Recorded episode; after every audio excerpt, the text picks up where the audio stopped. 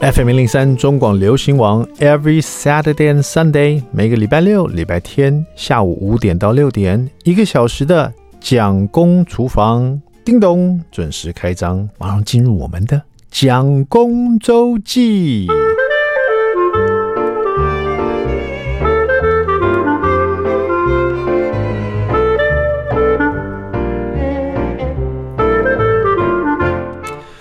就我看，这世界上可以分成两种人，一种是敢帮人家掏耳朵的，一种是不敢帮人家掏耳朵的。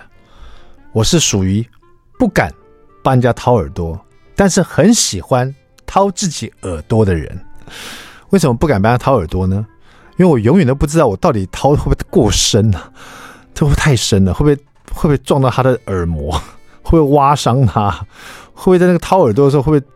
因为我自己掏自己耳朵，我知道有些地方会很不舒服嘛，所以自己掏比较知道说啊，这个深度应该刚刚好，我再深就会有点痛了，对不对？所以我很佩服那种很会帮人家掏耳朵的人，这次觉得胆大心细，那艺高人胆大这样的感觉哈。呃，而且我掏耳朵，我发现我也不喜欢用掏耳棒，我喜欢用棉花棒。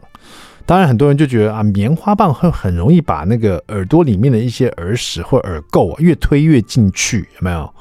但其实用棉花棒的原因，就是因为棉花棒它，你仔细观察棉花棒，它外面它，你觉得它是很实心的一个棉花在里面转得很紧的。事实上，你用放大镜看的话，它棉花棒上面都很多小小毛毛的东西跑出来，那些东西呢就很容易，因为我们耳朵里面会有一些油垢啊。耳油啊，油垢啊，会结成块。那其实它们都是黏黏的，所以你那个棉花棒进去啊，你不要只是用推的，你要进去用转的。你慢慢转，转这个棉花棒在你耳耳洞里面哦，在那内壁里面这样转，然后让它就滑去刮你的耳壁，这样子用那个很软的棉花，上面都是那种。小小小小的那个棉絮的感觉，去去抓住那些油油的耳垢或者不干净的东西，然后慢慢转它，慢慢转，转进去，转出来，转进去，转，就把它通通转出来，这样子。这是我多年转这个棉花棒的心得。甚至于呢，我到后来我发现，因为有一次我在转的时候啊，有一个品质比较不好的棉花棒，它上面的棉棉花啊，稍微转的变得有点松了。我一开始觉得，哎，怎么变松了？没想到竟然开启了我转耳洞，这个即将到，这个可以讲高潮吗？转耳洞也会到达那种哇，觉得很舒服的境界，就是它那个棉花竟然变松了，变得变得变长了一点点，然后呢，它因为它松了嘛，所以它就有点没办法保持一个形状。我在转它的时候，它有时候会上下抖动，这样就变成说这个很软的棉花在你耳朵里面。在耳壁里面上下不同不停的抖动，而且有点超出你想要再深入一点的范围，因为它变拉长了嘛。所以后来我都习惯性的，我试过一次以后啊，这种松散的棉花棒变成我一试为主顾，我竟然每一次都把那种转的很紧的棉花棒，先把它头啊，先用我的拇指把它压扁，然后把它拉松一点点，然后把这种松松的棉花棒插进耳朵洞里面去转，去转我的耳壁。然后把那些耳垢都弄干净以外呢，也会得到一种我不知道怎么讲很舒服的快感，因为它会一直摩擦你的耳壁，然后产生一些声音，然后在你耳壁里面呢，搞得你很痒、很酥麻的感觉。你可以试试看。Anyway，为什么讲这个故事啊？就是那天晚上啊，晚上睡觉前，我耳朵就莫名的痒。我一样照惯例拿出我的棉花棒，我有一袋棉花棒哈，然后就先把它那个棉花棒把它弄松，把那个棉花的部分把它拉长一点点，把它弄松一点点，然后我就躺在那边弄我的耳朵，哇，有够舒服的，这样转着转着转着，哎，突然之间，我人生第一次我发现棉花整个转松了，掉到我的耳朵里面去了。我一这样觉得时候，我拿出来一看，哎，真的耶，我的棉花棒那一头变成一个。空空突突的一杆子，整个棉花整球的到耳洞里面去了。然后我就因为是晚上在睡觉，灯已经关了，蒋夫人就已经大家都睡觉，所以我就这样有点有点像你洗头的时候里面有水对不对？你就像抖一下你的头，所以我就觉得是不是棉花掉出来了？然后我就用另外一个棉花棒去试试看，我发现我一试就一试不应该是的。我一试就发现我把它推更进去了。这时候我就惊觉不行，赶快开灯，然后把蒋奋摇起来，说：“蒋奋，帮我看一下，我耳洞里面有棉花在里面。”他更一开始听不懂我在说什么。